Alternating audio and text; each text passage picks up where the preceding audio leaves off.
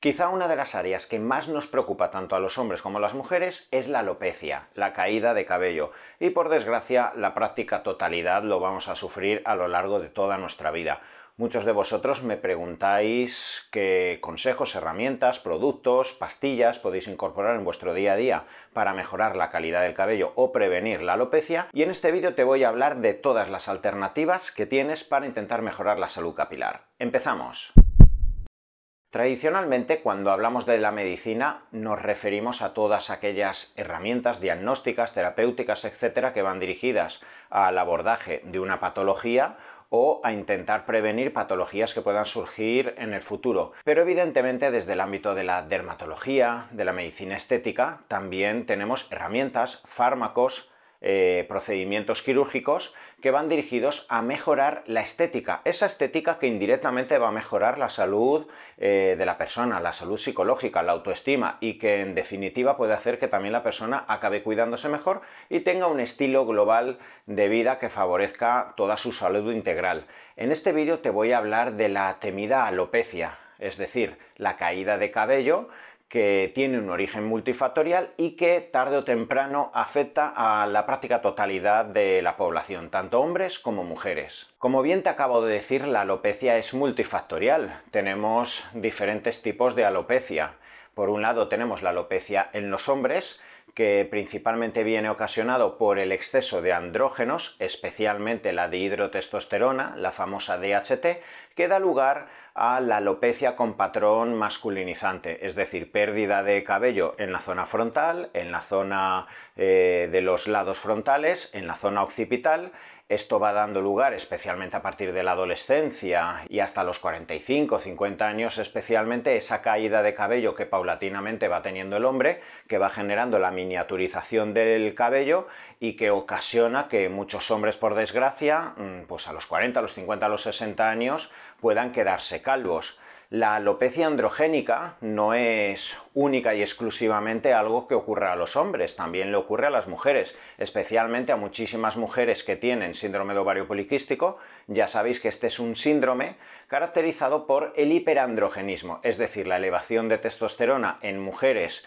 eh, que pueden tener una edad tan juvenil como 15, 16 años, de forma que sus ovarios empiezan a liberar mucha cantidad de testosterona y esto genera síntomas hiperandrogénicos, como puede ser la caída de cabello de patrón masculino. Pero tenemos otro tipo de alopecias, como la alopecia cicatricial, ¿vale? Que se puede producir pues, tras un accidente de tráfico, tras un golpe, etcétera, una cirugía, y en esa zona donde se produce la cicatriz y la fibrosis ya no crece el cabello. Podemos tener eh, procesos de caída asociados al efluvio telógeno por el exceso de inflamación, de estrés oxidativo, producción de especies reactivas de oxígeno y se produce en un corto plazo de tiempo una caída de cabello, se afecta la matriz del folículo piloso, se produce una rápida caída de cabello, pero por suerte esto suele renovarse y suele recuperarse eh, con poco tiempo. Esto es lo que prácticamente a lo largo de la vida nos ha ocurrido también tanto a hombres como mujeres en épocas de alta carga de estrés físico, emocional, déficit nutricional, sobreentrenamiento, no duermo,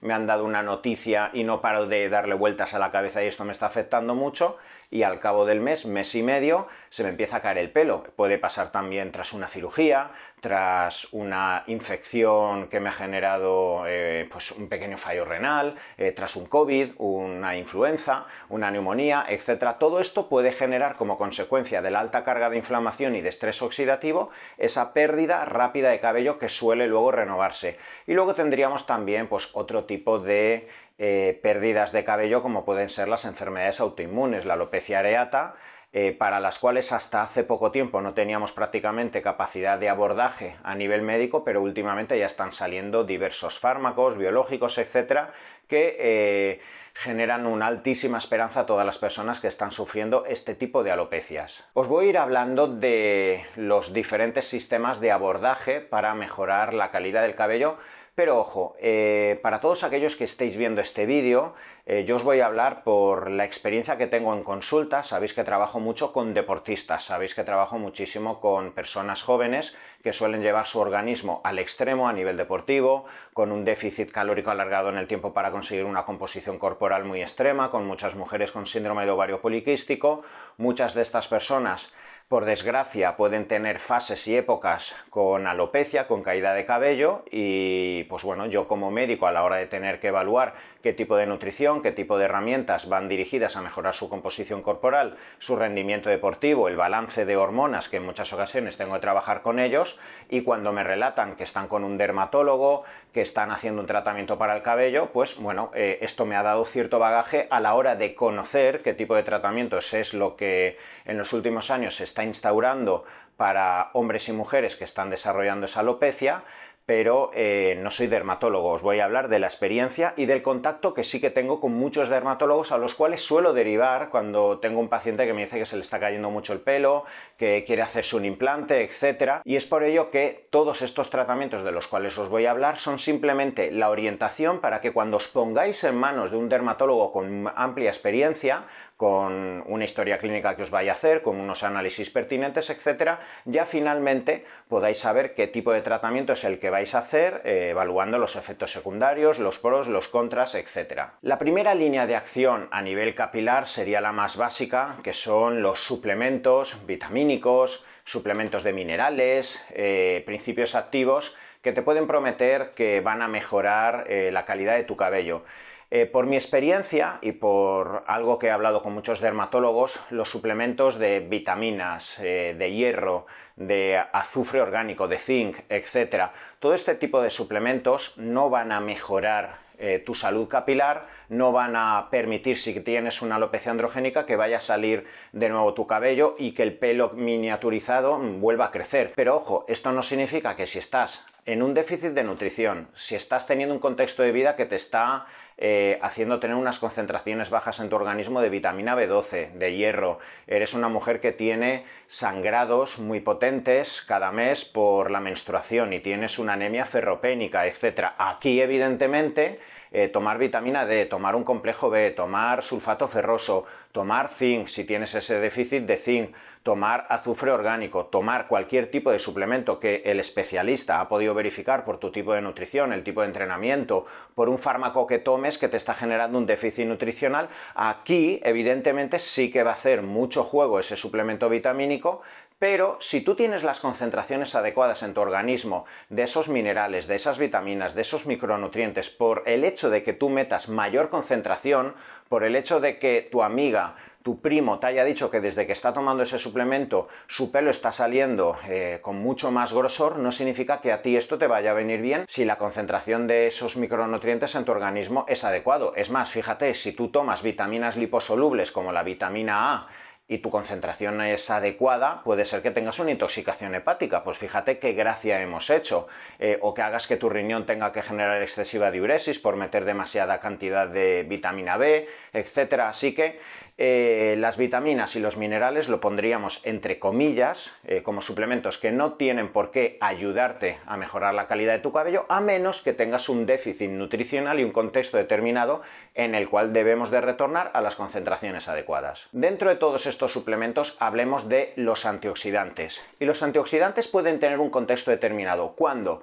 Especialmente en el efluvio telógeno, esa caída difusa de cabello que se puede producir tanto en hombres como mujeres que especialmente se produce en épocas de alta carga de estrés físico o emocional, donde se generan altas especies reactivas de oxígeno que pueden afectar a la matriz del folículo piloso y aquí eh, se puede generar rápidamente eh, una caída muy abrupta de pelo en cuestión de semanas, de meses, y esto es algo que, por ejemplo, se ha podido observar mucho en los últimos dos años con la pandemia de la COVID-19, donde se observaba cómo a las 3-4 semanas en muchas personas que habían tenido un COVID severo, esa alta producción de especies reactivas de oxígeno generaba demasiada oxidación en múltiples áreas orgánicas, igual que podía sufrir la piel, igual que se podía ver en cuestión de pocas semanas el nacimiento de canas por esa alta cantidad de radicales libres, se podía producir un efluvio telógeno que hacía que en cuestión de semanas fuera cayendo mucho pelo y que la persona entrase en una alta carga de ansiedad porque pensaba que se iba a quedar calvo.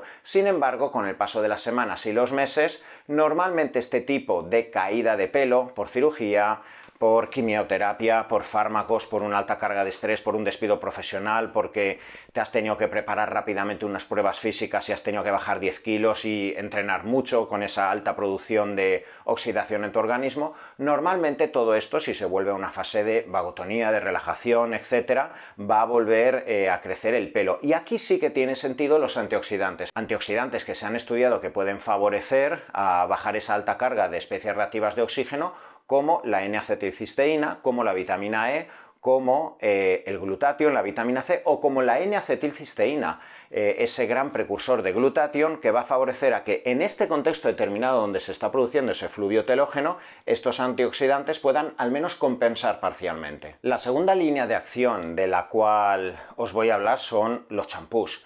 Aquí tampoco me voy a meter mucho, quizá lo que principalmente he hablado con dermatólogos cuando eh, solventan consultas en torno a qué tipo de champú se tiene que elegir, es que al final todo depende del cuero cabelludo y del aspecto de tu cabello. Si tienes un aspecto de cabello seco, grasiento, si tienes dermatitis seborreica, si tienes caspa, si tienes una reacción inflamatoria en tu cuero cabelludo, pues evidentemente esto te lo tiene que evaluar tu dermatólogo y decirte qué tipo de champú. Dentro de toda la gama y el arsenal tan amplio de champús tendríamos el ketoconazol, que por lo visto hay ciertos informes en el que puede ayudar a la dermatitis seborreica, al patrón de caída androgénico masculino y pues bueno, cada X tiempo, una vez a la semana, etcétera, poder usarlo puede favorecer parcialmente la mejoría en esa alopecia androgénica. Pero más allá del tipo de champú que tienes que utilizar, quizá la pregunta que más te haces es ¿cada cuánto me lavo el pelo? Y esto realmente supone un trauma para muchas personas. Eh, yo he tenido en consulta a muchas personas que es que me dicen que tienen pavor literalmente a lavarse el pelo porque se están lavando el cabello y están constantemente apartando los pelos para luego contarlos, están mirando luego en la ducha a ver cuántos pelos están cayendo. Si eres una persona además con el pelo largo esto puede suponer un drama. ¿Y qué ocurre? Se va retrasando tanto el momento donde lavarte el pelo, cada cuatro días, cada cinco, una vez a la semana, que ese día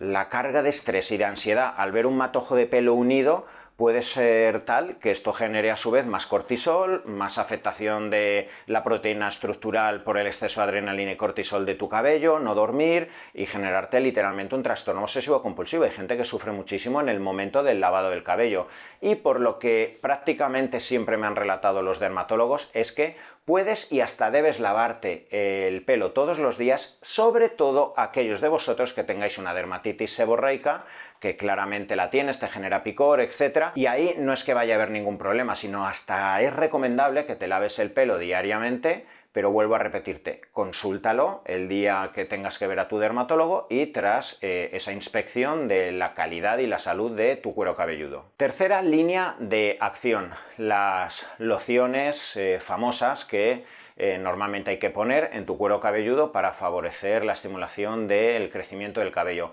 Aquí eh, creo que todos hemos escuchado hablar del minoxidil. El minoxidil en realidad es un principio activo que es antihipertensivo, pero que se ha observado que favorece el crecimiento del cabello. No en todas las personas, depende de polimorfismos eh, genéticos que hacen que algunas personas sean más sensibles a la acción del minoxidil y otras personas, por desgracia, prácticamente te lo vas a poner y no vas a notar nada. En la farmacia normalmente vamos a tener minoxidil al 2 o al 5%. Yo prácticamente todas las lociones de dermatólogos que veo eh, prescritas van al 5%. Y el mayor problema quizá del minoxidil es que, bueno, usualmente se dice que hay que usarlo cada 12 horas, lo cual evidentemente puede generar cierto empastre, especialmente para las personas que tienen pelo muy largo. Y eh, yo a la práctica totalidad de los pacientes les veo que poniéndoselo simplemente por la noche al día siguiente lavándose el cabello es más que suficiente. Igualmente cada vez veo más lociones en un formato que no es hidroalcohólico, no genera la irritación que en muchas ocasiones antiguamente generaba el minoxidil, se puede hacer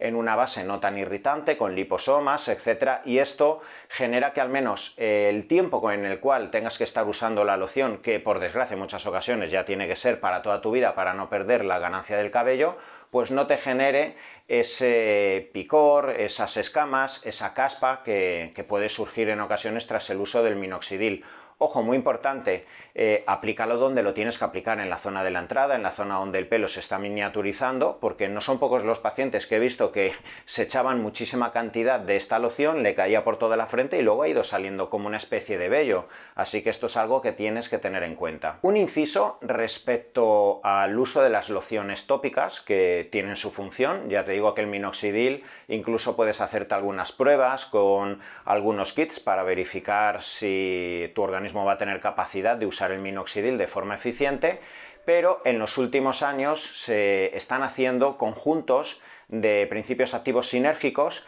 eh, junto al minoxidil. Así podríamos encontrar el famoso finasteride o el dudasteride, que ya se pueden incluir de forma sinérgica al minoxidil en estas lociones, de forma que, al menos localmente, vamos a conseguir una inhibición de la 5-alfa reductasa, disminuyendo localmente la cantidad de dihidrotestosterona y, en cierto modo, eh, consiguiendo ese efecto sinérgico y disminuyendo el efecto local de la DHT a nivel capilar. También he podido observar en muchas ocasiones cómo muchos dermatólogos incluyen estradiol, incluyen progesterona. La progesterona es una hormona que también genera inhibición de la 5-alfa reductasa, con lo que de forma local también puede disminuir la cantidad de DHT. Eh, en muchas ocasiones he observado melatonina, porque se ha observado que la melatonina, por su capacidad antioxidante y sabiendo que en la matriz del folículo piloso hay receptores para la melatonina, quizá esto tendría sentido para esas fases de fluvio telógeno y fases de alta carga de estrés para que la melatonina pueda compensar esa alta producción y exposición a radicales libres. Podemos encontrar otros principios activos en estas lociones, como el latanoprost, que es un agonista de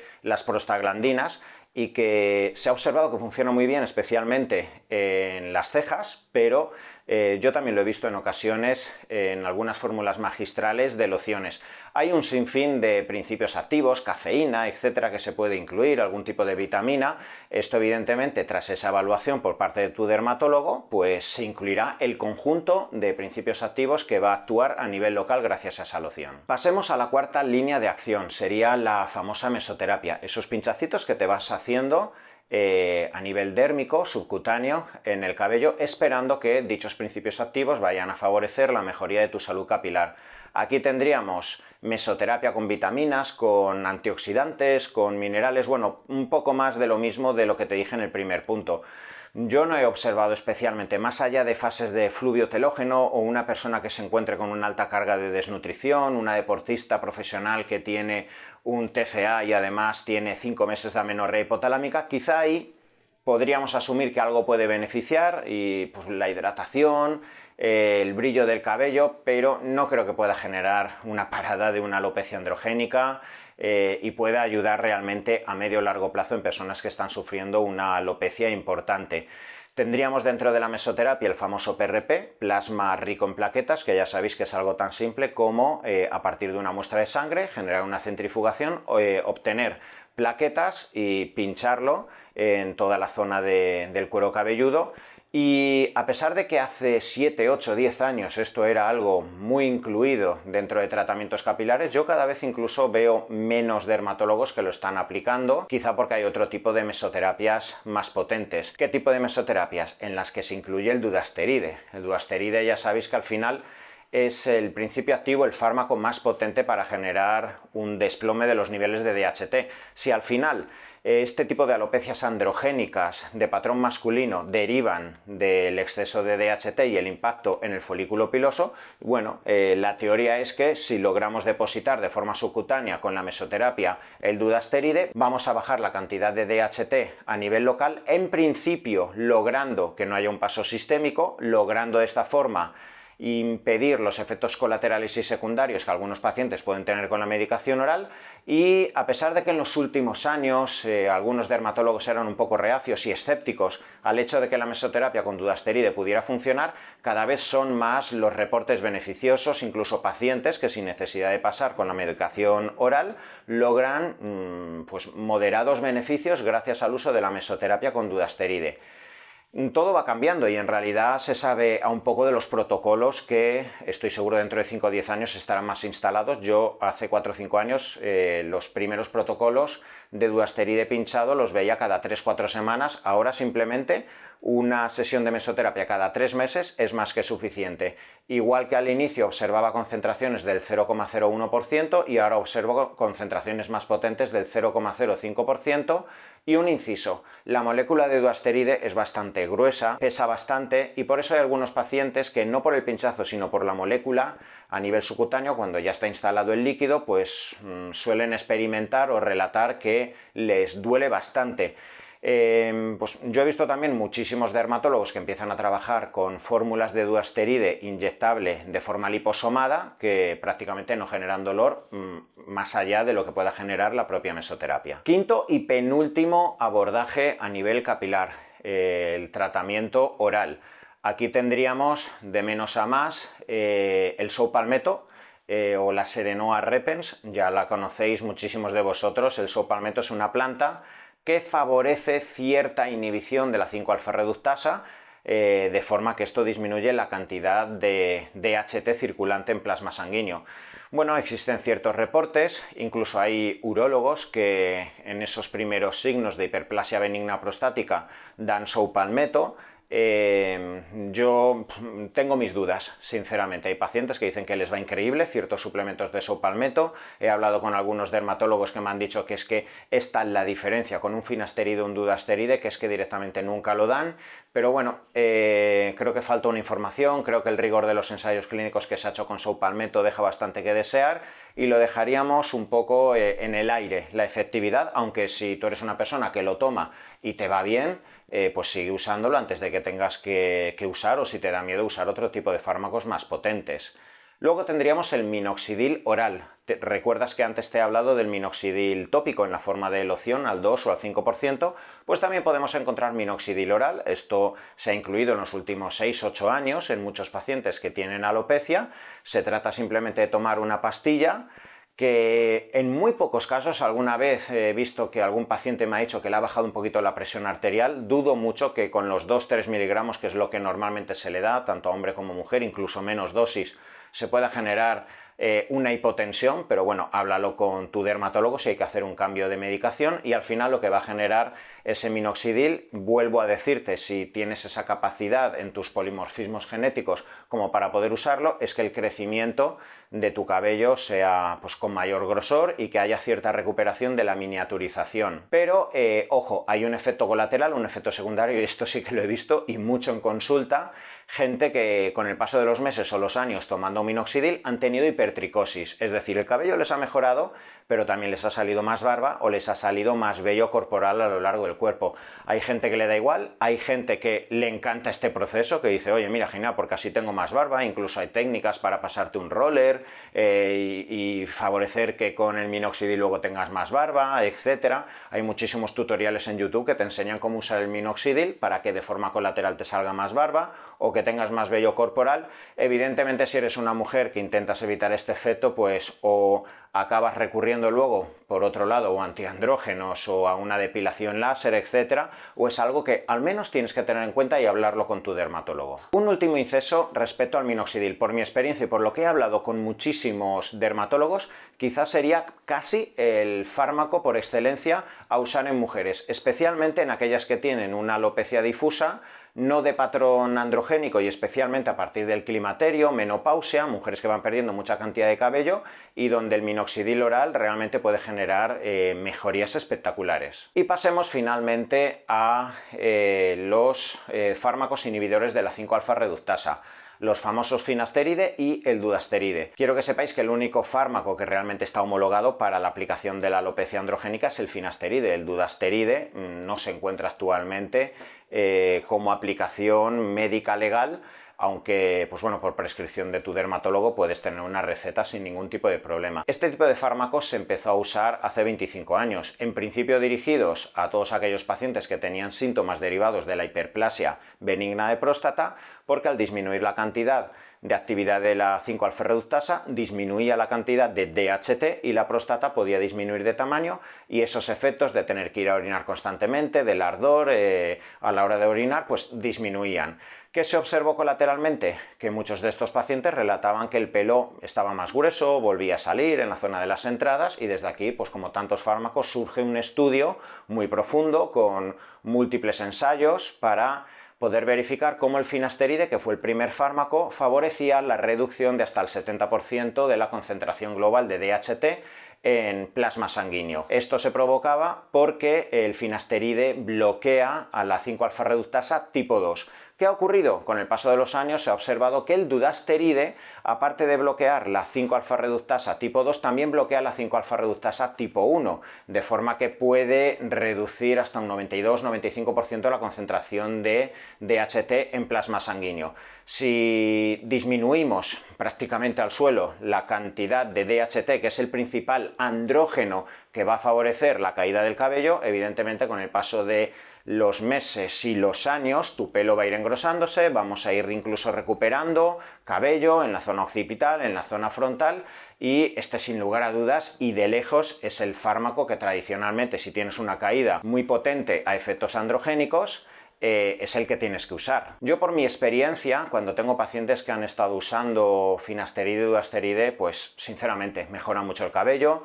con el paso de los meses el paciente te dice que de tener una desesperación cada vez que se lavaba el pelo, cada vez que se peinaba, que veía pelos por todos lados, literalmente al principio deja de caer y a partir del tercer cuarto mes es que incluso puede empezar a regenerarse y cubrirse muchas de las zonas que, pues, que estaban despobladas y esto evidentemente si van pasando los meses, los años, pues va a ir generando eh, una alta carga de beneficios eh, a nivel de tu salud capilar. Pero lo que más le preocupa a la gente, sin lugar a dudas, son los efectos colaterales y esto hace que sean muchos los pacientes que hablan con su dermatólogo esperando que a través de la mesoterapia, del minoxidil, de una loción, pues puedan mm, evitar ¿vale? tomar las pastillas orales derivadas del finasteride y el dudasteride. Por mi experiencia y por lo que se ve en los estudios clínicos, eh, más allá del 5-10% no suelen existir los efectos colaterales asociados a la pérdida del impulso sexual, de la libido, de la impotencia, de ciertos trastornos como consecuencia de la inhibición en la producción de algunos neuroesteroides, la ginecomastia. Bueno, son algunos efectos colaterales que como todo fármaco va a tener. Tened en cuenta que en el momento que jugamos con una hormona, o la inhibición en cierto modo de una hormona, van a existir efectos colaterales. Entonces es evidente que si yo tengo menos DHT, la capacidad androgénica que tiene la DHT a nivel del sistema nervioso, en la sexualidad, en la libido, en la capacidad de vasodilatación del cuerpo cavernoso del pene, puede quizá con el paso del tiempo afectarte. La realidad es que más allá del efecto nocebo, que es muy alto, puede ser que tú mismo te acojones en el momento que te dicen que este fármaco te puede generar impotencia y ese mismo día que lo has tomado es que ya tienes un gatillazo y eso te aseguro que no ha sido por la pastilla y por desgracia muchos pacientes me lo han dicho. Dicen, oye, es que llevo 10 días tomándolo y ya tengo problemas abajo. Imposible, o sea, deja pasar tiempo pero tú te puedes rayar, ¿vale? Entonces, por eso todo esto hay que hablarlo con tu dermatólogo, que te tranquilice, que vea si realmente lo que te está ocurriendo es por consecuencia del dudasteride o el finasteride, pero hay dos efectos colaterales de los cuales te quiero hablar. El primero es la ginecomastia. Muchos de vosotros os preocupáis por si puede existir ginecomastia, es decir, el agrandamiento benigno de las mamas. Yo lo he visto poco, pero lo he visto en alguna ocasión. Esto se puede ocurrir porque hay ciertos relatos eh, y hay bibliografía donde el uso del finasteride y el dudasteride puede generar una elevación de la prolactina, que es una hormona eh, femenina que puede impactar en el sobrecrecimiento de la glándula mamaria, pero especialmente como consecuencia de que al inhibir la 5-alfa reductasa hay más cantidad de testosterona total y si hay un contexto favorable a la aromatización, es decir, que al tener más testosterona, pero quizá tienes más cantidad de grasa abdominal visceral donde está la aromatasa, parcialmente esa testosterona va a aromatizar y asciende la cantidad de estradiol y tienes una ginecomastia o una pseudoginecomastia, que es lo que yo más he visto, que es una acumulación de grasa sin generar una hipertrofia real de la glándula mamaria, pero normalmente asociado a una acumulación de grasa abdominal. Lo mismo que le ocurre a un crío de 12 años que es gordito, que está inflamado, que tiene mucha grasa abdominal y eleva la cantidad de testosterona porque pasa a la adolescencia y le salen tetillas. En realidad no es una ginecomastia verdadera, es una pseudoginecomastia por la aromatización eh, derivado de eh, la cantidad de aromatasa que tiene en su grasa abdominal. Así que esto sí que es algo que le, aconsejo a mis pacientes. Si tienes un porcentaje de grasa alto, pues oye, vigila quizá al inicio de tomar duasteride y finasteride, bajar un poco la grasa abdominal, que no haya tanta aromatización, vigilan las analíticas, que no se te dispare el estradiol y de esa forma podremos compensar y prevenir la posible ginecomastia. Y el segundo efecto colateral, que para mí no existe, pero muchos de vosotros eh, estáis preocupados, es por el impacto muscular que puede tener el duasteride o el finasteride. Evidentemente, si pensamos, ostras, me voy a tomar un fármaco que me va a bajar eh, la dihidrotestosterona, seguro que entonces mi musculatura se va a afectar, mi rendimiento, etcétera lo que se ha podido observar es que eh, si tú eh, tienes una inhibición de la 5-alfa reductasa y tienes más cantidad de testosterona, tienes en realidad incluso más capacidad anabólica. Recordad que la testosterona se caracteriza por dos efectos, un efecto anabólico dependiente de la testosterona y un efecto androgénico dependiente de la dihidrotestosterona. Si tú tienes más cantidad de testosterona, al igual que cuando usamos un inhibidor de la aromatasa, como el arimidex, como el letrozol, como el exemestano, todo esto genera una subida de un 30-40% de testosterona y esto favorece el anabolismo. Si nosotros tenemos controlado el estradiol y generamos una inhibición de la 5-alfa reductasa, queda más cantidad de testosterona total y libre en muchas ocasiones. Esto no paro de verlo en analíticas. Pacientes que toman duasterido finasteride y la testosterona por las nubes. Pues tu anabolismo en realidad la capacidad que va a tener esa testosterona al impactar en el receptor androgénico de la testosterona te va a generar mayor anabolismo. ¿Qué va a ocurrir quizá con el paso de los meses o de los años? Que mucha cantidad de testosterona y poca cantidad de DHT puede hacerte perder un poco la apariencia de dureza, de tensión muscular. Esto es algo muy bien conocido por el fisioculturismo. De hecho, las semanas previas a un evento de fisioculturismo, normalmente un culturista retira la testosterona para quitar el componente anabólico que da un aspecto bruto retenido de la musculatura y usa derivados de DHT, de dihidrotestosterona pura, ¿vale? Para conseguir un aspecto muy magro, muy duro, sin retención de líquido subcutáneo, con separaciones musculares, un aspecto 3D. Eso es lo que quizá a largo plazo puede generarte este tipo de fármacos, pero respecto al anabolismo, el rendimiento muscular, la hipertrofia, olvídate no he visto, eh, al menos por mi experiencia y por lo que he hablado también con preparadores físicos, con culturistas que lo usan, no he visto merma en la capacidad de hipertrofia muscular. Evidentemente, vuelvo a repetirte, van a haber efectos secundarios y quizá te toca a ti, sí, como si tomas un antibiótico, como si tomas paracetamol o si tomas cualquier tipo de fármaco. Es por ello, de nuevo, que te invito a que asumas que si tienes un problema de alopecia, sí o sí tienes que pasar por tu dermatólogo, eh, y que tras tus analíticas, la revisión de la historia clínica, la revisión de tu cuero cabelludo y las revisiones posteriores donde se hable de esos potenciales efectos secundarios, pues eh, se te vaya invitando a cambio de dosis, a usar un fármaco, otro, a plantear otras opciones, etc. Y finalmente, eh, el último trabajo que se puede hacer con una persona que tenga una alopecia muy instalada, que es el injerto capilar. Aquí no te voy a hablar mucho porque eh, aquí sí que no tengo ni idea, ¿vale? De cómo se hace y lo que hay que hacer para eh, los diversos tipos de injerto capilar. Ha evolucionado mucho en los últimos años, eh, pero sí que te explico que más allá de caer en la tentación, si en los últimos meses o en el último año has perdido cabello, caer en esa tentación de inmediatamente ir a una clínica que te pongan un injerto, yo veo como muchos de mis pacientes que están en ese momento con mucha ansiedad, eh, les derivo a lo mejor un dermatólogo y él les comenta que hay que esperar. Primero porque quizá eh, hay que mejorar la zona donante, ¿vale? En caso de que te tengas que hacer un injerto capilar, eh, debes tomar 4, 5, 6 meses un duasteride para mejorar toda la zona capilar, que esté más saludable, que haya más pelos en el folículo y que de esa forma el injerto, en caso de que haya que hacerlo, sea eh, mucho más óptimo. Y en segundo lugar, porque no sabéis la de personas, vuelvo a repetir, que asustadas han ido a un dermatólogo para hacerse un injerto, les ha dicho, mm, espérate un poquito, al menos dame la oportunidad que con medicación, con la loción, etcétera, dejemos pasar 3, 6, 9 meses y veamos luego qué hacemos. Si hace falta, si acaso te hago un pequeño retoque. Pues he visto muchos pacientes con la medicación y con la loción y pues eh, la mesoterapia también que han podido evitar ese injerto. Y ya finalmente, si no te queda otra opción, pues bueno, busca un buen dermatólogo, contrasta opiniones y verifica también igualmente si incluso por los años de después para tu pelo nativo, el que está probablemente detrás del injerto, tienes que seguir tomando algún tipo de medicación o eh, medidas preventivas. Hablar de medicina implica hablar de todas las herramientas eh, médico-quirúrgicas que van destinadas también a mejorar la apariencia, la composición corporal, la calidad de la piel o eh, del cabello.